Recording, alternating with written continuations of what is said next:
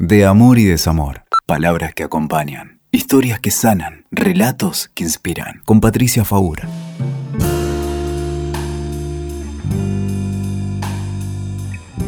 Hola, ¿cómo estás? Quería contarte algo sobre padres manipuladores.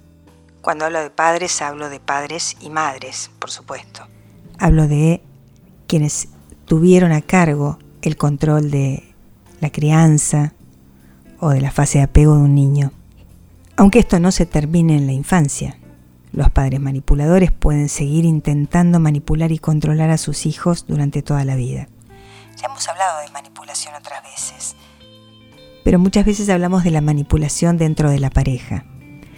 Tener padres o, o madres manipuladoras, la verdad es que hace que la vida a veces sea muy difícil porque no querés separarte de ellos, porque no querés dejar de verlos, porque querés encontrar la manera de tener un vínculo más saludable. Pero es muy difícil. ¿Quiénes son los padres manipuladores? ¿A qué me refiero? Porque no me refiero a padres o madres que de vez en cuando, en alguna situación particular, intentan manipular a sus hijos para provecho propio, para que no se vayan, para que dejen a tal o cual pareja que no les gusta, para que dejen esa carrera que no les parece que está buena, o para que estudien, o para que trabajen, o para que hagan algo que ellos quieren. No, me refiero a algo, si se quiere, un poco más difícil, que son padres y madres que no desean la felicidad de sus hijos. Es raro, ¿no? Vos vas a decir, ¿cómo puede ser? Que una madre o que un padre no deseen la felicidad de un hijo.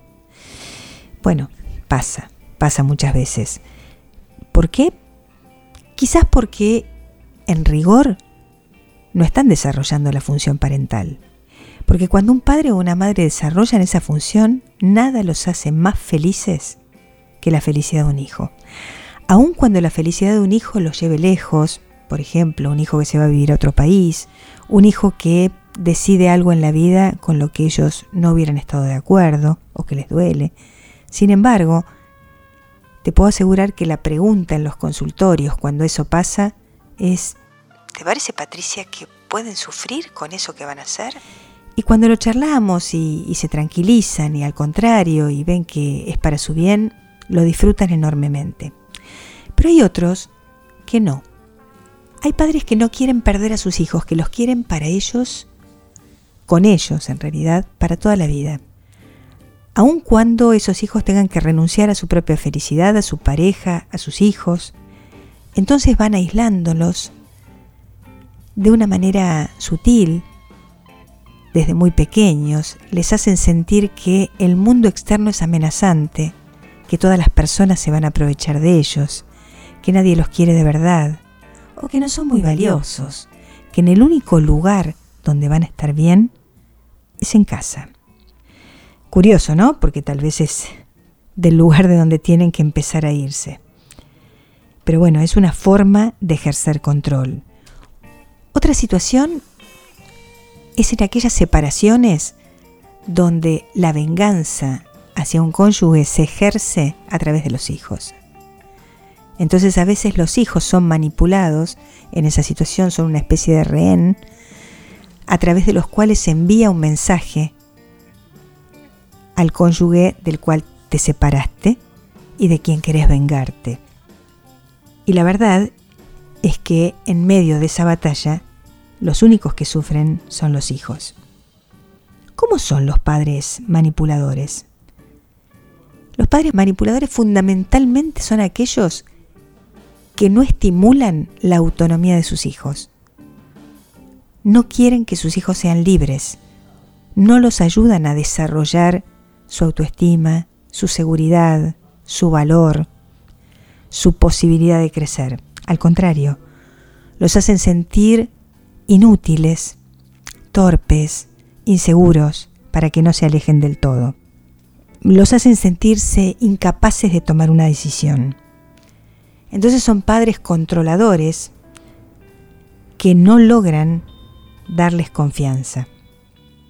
También lo que hacen cuando ya se trata de hijos adultos, es generar estrategias de rumores de alianzas y de complicidades o triangulaciones, a veces con la familia nueva que han formado, por ejemplo, una madre con una nuera, con un yerno, o un padre también con una nuera, con un yerno, o entre hermanos, de manera tal también que estos hijos siempre se sientan tironeados, siempre son una especie de tupacamarú que no sabe qué es lo que tiene que hacer, tiene un conflicto de lealtad entre su pareja y sus padres, y en algún momento siente que tiene que elegir. Son padres que te llenan de culpa y que te hacen sentir que siempre falta algo. ¿Podés imaginarte por un momento lo que es hacer muchísimas cosas para que alguien sea feliz y no lograrlo jamás? ¿Tener la sensación de que no fuiste suficiente en la vida para que tus padres fueran felices? ¿Para que pudieran disfrutar de tus logros? Estos padres te hacen sentir que nunca es bastante, que ellos siempre están mal y que siempre estás en falta. Siempre los ves poco, siempre los ayudas poco, siempre les das poco dinero, siempre los cuidas poco. Ellos te dieron nada más y nada menos que la vida y vos les respondes con tan poco. Y es muy difícil porque te puedo asegurar que yo veo en el consultorio personas que todavía hoy, siendo ya adultos, adultos mayores incluso, personas de 50 o 60 años, siguen teniendo esta sensación con respecto a sus padres. Siguen teniendo la sensación de que nunca alcanza, hagan lo que hagan. Y la verdad es que hay un momento en que hay que parar la pelota, dejar de victimizarse, porque la verdad es que es fácil sentirse víctima de estos padres y decir, ¿por qué no me tocó otra cosa en la vida? Pero esta es tu vida y estos son los padres que tenés y hay que hacer algo con eso. Así que te invito a que te corras de ese lugar de víctima, a que asumas la responsabilidad por tu propia vida, asumiendo quizás que nunca vas a satisfacerlos, que siempre van a estar insatisfechos y que tu función en la vida no fue hacerlos felices. Tu función en la vida es tratar de ser lo más libre que puedas, lo más honesto que puedas con vos, lo más auténtico, y tratar de buscar tu propio camino. Te puedo asegurar que cuando hay buenos padres, adoran eso, aman que hagas tu propio camino y que te vaya bien, y que la vida sea pródiga para vos en, en bienestar. Yo sé que es un duelo y sé que es difícil decir, lamento tanto que estos padres no sean felices con mi felicidad pero va a haber un momento en que va a haber que aceptarlo, porque no podemos perder más tiempo, no tenemos tanto tiempo en la vida. Así que bueno, cada uno va eligiendo la manera en que se relaciona con esto. Y bueno, podrás pensar que de esos padres tuviste algunas cosas que fueron buenas, podrás buscar algo que te enseñaron, algo que sirvió, y de a poco tomar distancia de aquello que no te hace bien y dejar de culparlos y dejar de culparte y empezar a ser libre.